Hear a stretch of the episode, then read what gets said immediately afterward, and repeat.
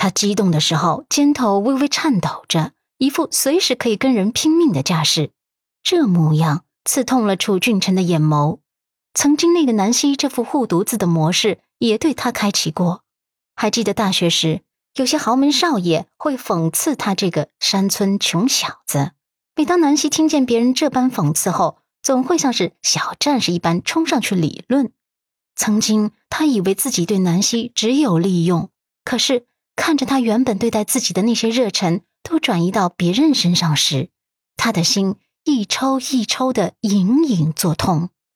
南南希，阮南希再也不愿意在他身上浪费一分一秒，转身决绝的离去。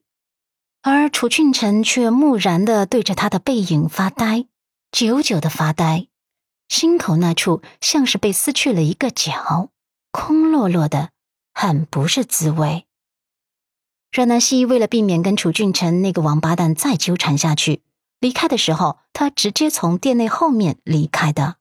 他虽然是骑电动车回家的，但是非机动车道不堵车，所以他差不多是跟陆先生一前一后回到陆宅的。他站好电动车后，陆先生也刚好从车内出来，他迎了上去。陆先生，只可惜陆漠北俊脸上笼罩了一层寒霜，连一个余光都没给他，直接越过他。进门了，阮南希汗哒哒，要不要去的这么认真？他们回来后，陆家的人也刚刚开饭。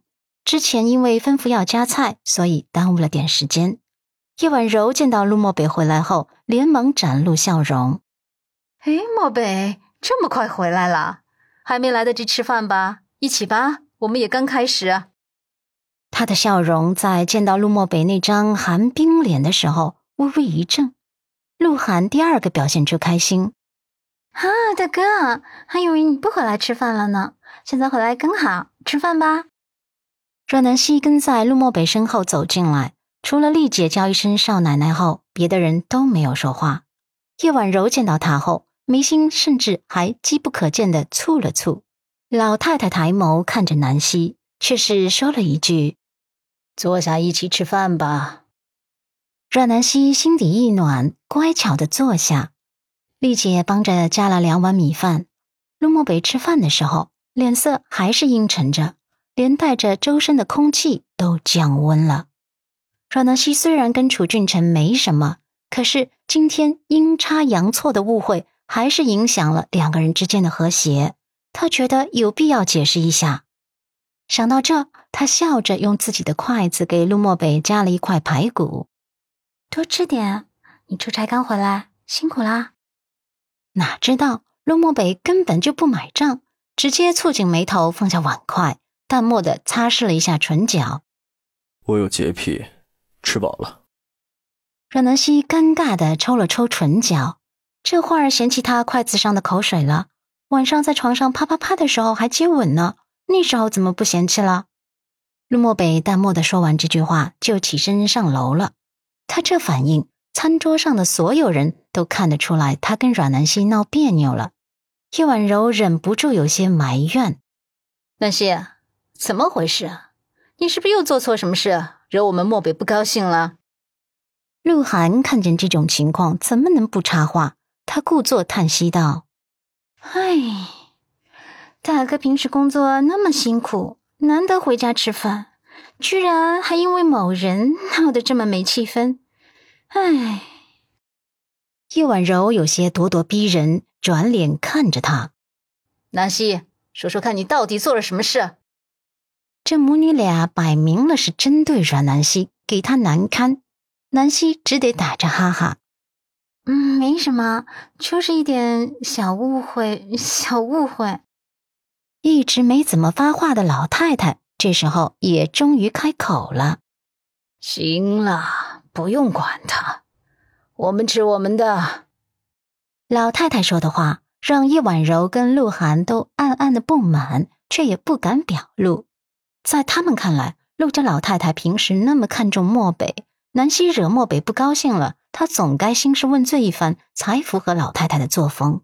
可老太太居然选择息事宁人。这怎么听都有种偏袒南希的感觉。这一顿饭，叶婉柔跟鹿晗两人吃的都很不对劲。倒是阮南希听见陆家老太太这句话后，忍不住心底默默的给老太太点了个赞。真是中国好奶奶，以后她可得好好孝顺孝顺老太太。她又笑，眉眼弯弯的，像是明亮的月牙，用公筷给老太太夹菜。奶奶，你多吃点。老太太点头。好。南希吃完晚餐后，又在楼下跟老太太聊了会儿天。这才上楼，卧室内开着灯，水晶灯光芒流泻而下，有些温暖，有些朦胧美。只可惜这一切的美感都被大床上的男人的脸色给破坏了。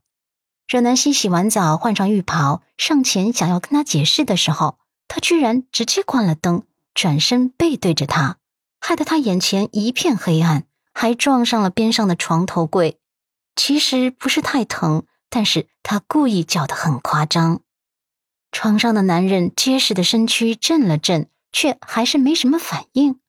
阮南希撅嘴躺在男人身边的位置，轻声叫道：“陆先生，你生气啦？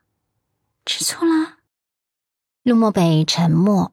阮南希轻轻的咬唇，又道：“气一会儿就得了，别气太久了，气久了伤身。”何必呢？